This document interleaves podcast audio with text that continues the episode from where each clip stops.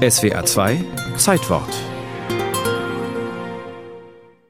Dass die innere Sicherheit erst durch Computereinsatz möglich wird, glauben die Mächtigen heute alle.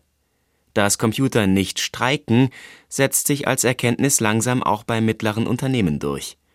Dass durch Computereinsatz das Telefon noch schöner wird, glaubt die Post heute mit ihrem Bildschirmtextsystem in Feldversuchen beweisen zu müssen. Dass der Personal Computer nun in Deutschland dem videogesättigten BMW-Fahrer angedreht werden soll, wird durch die nun einsetzenden Anzeigenkampagnen klar. Die Meldung erschien am 1. September 1981 unter Aktuelles in der Taz. Und weiter hieß es darin, dass sich mit Kleincomputern trotz alledem sinnvolle Sachen machen lassen, glauben wir. Damit wir als Computerfreaks nicht länger unkoordiniert vor uns hinwuseln, tun wir wat und treffen uns am 12.09.81 in Berlin, Wattstraße ab 11 Uhr. Das Treffen fand in den Redaktionsräumen der Taz statt. Dort gab es einen großen Tisch, der schon in der Kommune 1 gestanden hatte. In Berlin lief gerade die internationale Funkausstellung und auf dem Tuvat-Kongress trafen sich die Aktivisten der Hausbesetzerbewegung. Wir reden über internationale Netzwerke, Kommunikationsrecht, Datenrecht, Copyright, Informations- und Lernsysteme, Datenbanken, Encryption, Computerspiele, Programmiersprachen, Process Control, Hardware und was auch immer. Tom Twiddlebit, Wow, Wolf, ungenannt 2. Unter dem Pseudonym Tom Twiddlebit steckte Klaus Schleisig. Wow stand für Herwart Holland Moritz, genannt Wow Holland.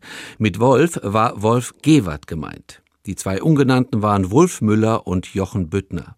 Zu dem Treffen sollen etwa 20 Personen gekommen sein. Es gab eine Presseerklärung. Eine Gruppe von Computerspezialisten aus allen Teilen der Bundesrepublik und West-Berlin hat sich zwischen Tuvat und Funkausstellung in West-Berlin zu einem Informations- und Erfahrungsaustausch getroffen und über Themen gesprochen, die weit über den üblichen Rahmen des Hardware-Software-Schemas hinausgegangen sind – Volle Übereinstimmung bestand darin, dass der Mikrocomputer weniger eine ernstzunehmende Alternative zum Mainframe-Rechner als vielmehr die Grundlage heute noch nicht absehbarer Anwendungen ist. Das Treffen führte zunächst zu einer informellen Gründung des Chaos Computer Clubs und wurde als regelmäßiger Treff in Hamburg weitergeführt.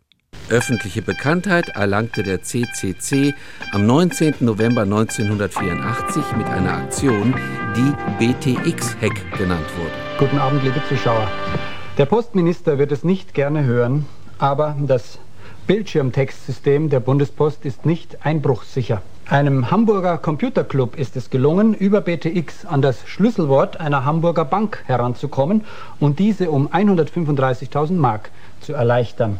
Das war natürlich nicht ernst, sondern nur ein Versuch, ein Demonstrationsversuch.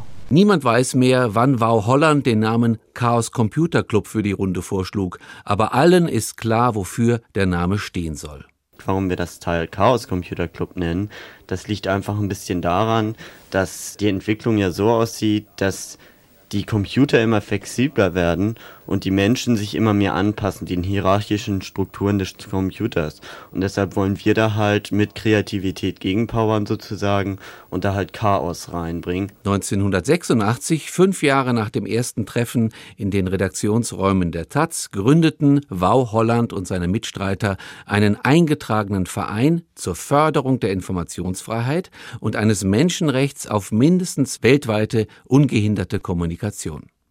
Er ist im Vereinsregister beim Amtsgericht Hamburg unter der Nummer 10940 eingetragen